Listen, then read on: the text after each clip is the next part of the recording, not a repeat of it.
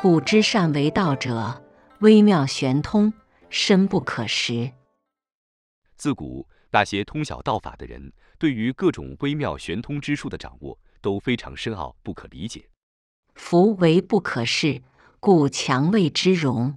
欲兮，若东涉川；游兮，若为四邻。因为不好理解，我勉强以下面的方式形容：当面临该戒慎的处境的时候，就应像冬天渡河，如履薄冰一样，步步为营；当面临该警备的处境的时候，就应像四面楚歌，如临大敌一样，做好一切准备。偃兮，其若客；涣兮，其若灵士。当面临该严肃的处境的时候，就应像赴宴做客一样，随时注意各种应对；当面临该放松的处境的时候，也应像冰雪消融一样。保持警惕，慢慢放松。敦兮，其若朴；旷兮，其若谷；浑兮，其若浊。当面临该敦厚的处境的时候，也应该像一块未经打磨的璞玉一样，不露锋芒；当面临该豁达的处境的时候，也应该像旷远的山谷，包容海涵一切；当面临该装笨的处境的时候，也应该像浑浊的河水一般，浑然的搅和在一起。孰能浊以静之徐清？孰能安以静之徐生？我们要知道一个道理：浑浊不堪的河水，除了让水慢慢静下来之外，别无他法。浑浊的水是越搅越浑。我们也必须明白一个事情：要让一个耽于安乐的人积极起来，除了必须先让他静定下来，才有办法慢慢开始激励他。耽于安乐的人，你越是鼓动，只会适得其反。也就是人家说的，你永远无法叫醒装睡的人。保此道者，不欲盈。夫为不盈，故能避而心诚。对于通晓世道的人来说，一定让自己随时处于匮乏的状态而不自满，才能时时进步如新。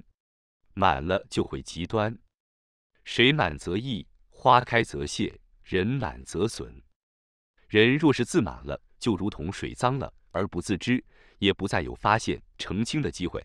如果富贵满盈了，人就会耽于安乐享福。只有处于匮乏的处境，方能够保全，并时时进步如新。在《易经》中有两个卦非常有意思，就是水火既济卦跟火水未济卦。这两个卦彼此互为错卦，两相对立，又互为宗卦，相辅相成。既济卦是由坎卦的水在上与离卦的火在下所组成。水在上，但水性向下；火在下，但火性向上。于是上下相交，在人事上代表着居上位的人与下属关系相交融洽、相辅相成，寓意一切圆满。但是在易经中，既济卦真的就是这个意思吗？这个答案非常有意思。既济卦的卦性明而显。代表事情已经完成或接近完成，事情朝着光明的方向发展。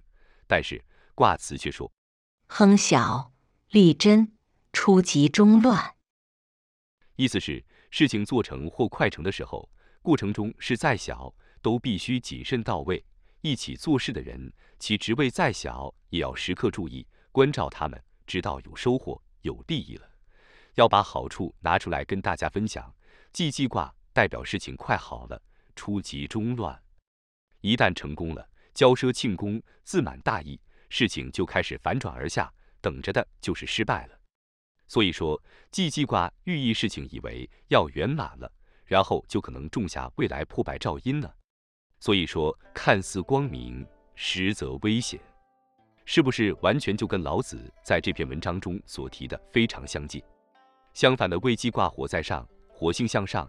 水在下，水性向下，两不相交，无济于事。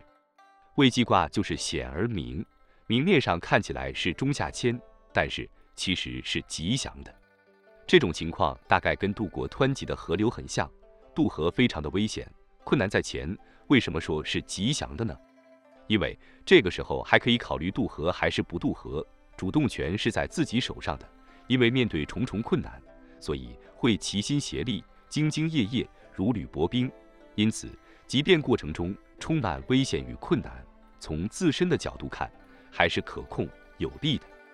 合着看《易经》既济卦与未济卦两个卦象的启发，有没有更能理解“不欲盈，故能避而心诚”这句话所带来的启发与意义呢？这篇文章极为宝贵有意义。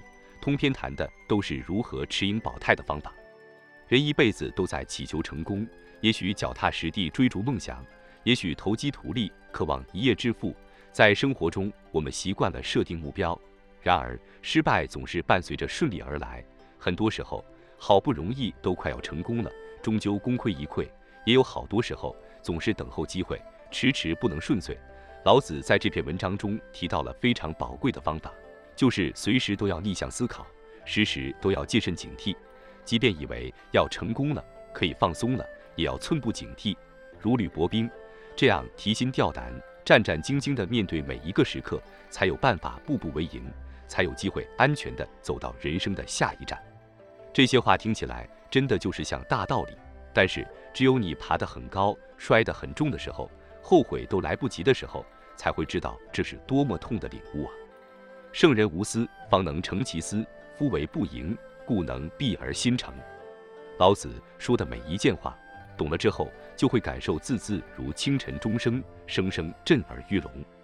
感谢您的收听，本节目是易读《道德经》第二部自然致富系列。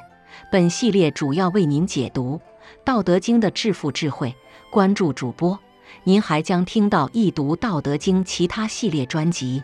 例如，运用《道德经》逆袭人生的智慧等等，期待您与我共同深入挖掘《道德经》的智慧与奥秘。